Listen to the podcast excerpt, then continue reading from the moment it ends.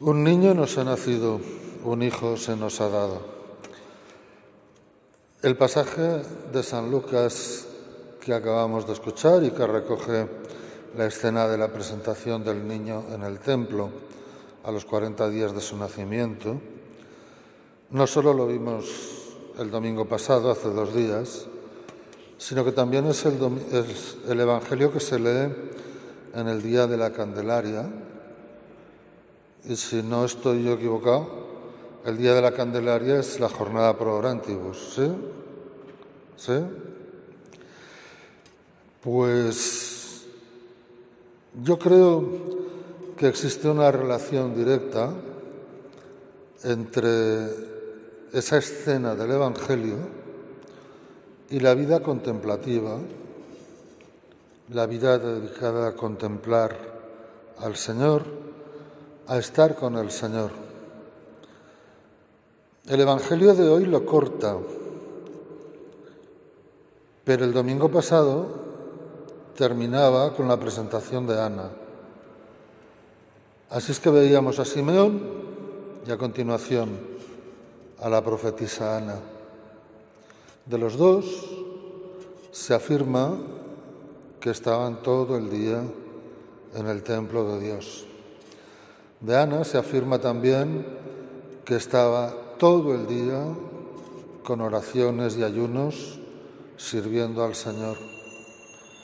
Es decir, aparecen aquí dos personajes contemplativos, Simeón y Ana, gente de Dios, gente que desea estar con Dios que lo único que busca en la vida es la compañía de Dios. ¿Y por qué razón? ¿Por ganancia? Pues claro que no. No ganan nada económicamente hablando. Por amor. Porque aman a Dios de tal manera que solo pueden dedicar el tiempo a estar con Él. Simeón además con la esperanza añadida de que no moriría hasta haber visto al Mesías. Y así se le cumplió. Y así fue. Antes de morir, vio y reconoció al Mesías de Dios cuando era presentado en el templo. Estos personajes me recuerdan siempre a personas que me he encontrado en pueblos donde he servido como sacerdote,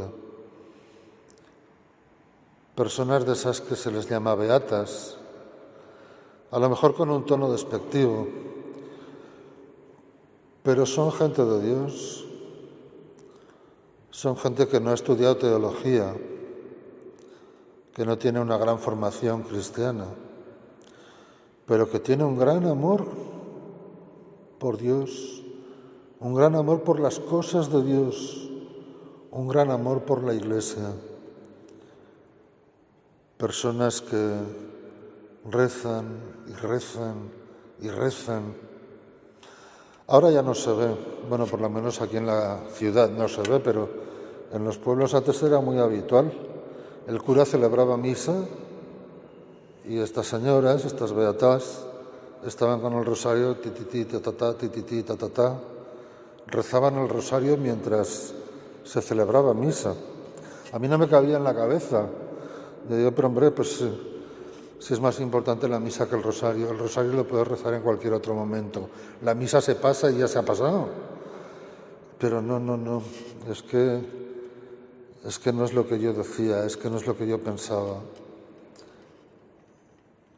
es que es su vehículo de comunicación, su vehículo de comunicación, no de un rato, sino del día entero.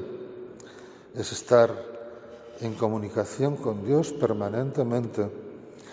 Y es gente que nos puede dar grandes lecciones de amor de Dios, grandes lecciones de contemplación, grandes lecciones de una vida dedicada al misterio al mismo tiempo que llena también de misterio.